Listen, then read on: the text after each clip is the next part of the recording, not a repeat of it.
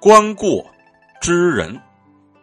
这个典故呢，最早出自《论语·里仁》，讲的故事是春秋时期鲁国的大夫孟孙呢，出门去打猎，费了很大的劲儿呢，才猎到了一只小麋鹿。于是呢，他就高兴的让自己手下秦西巴把他给带回去，准备杀掉吃了。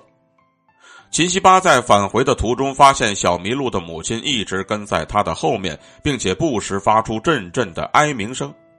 秦西巴呢，于心不忍，就把小麋鹿给放了。母鹿和小鹿就高高兴兴的跑回了山林里。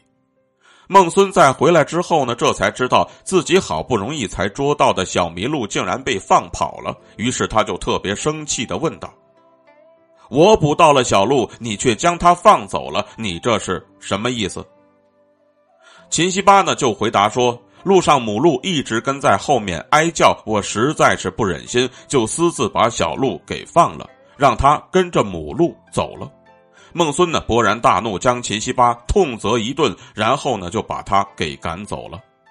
但是三个月之后呢，孟孙又将秦西巴召来，并且委以重任，让他担任自己老师的儿子。有人就问他为什么要这样做，孟孙呢就回答说：“他既然不忍心看到小麋鹿遭难，又怎么会忍心陷害我的儿子呢？”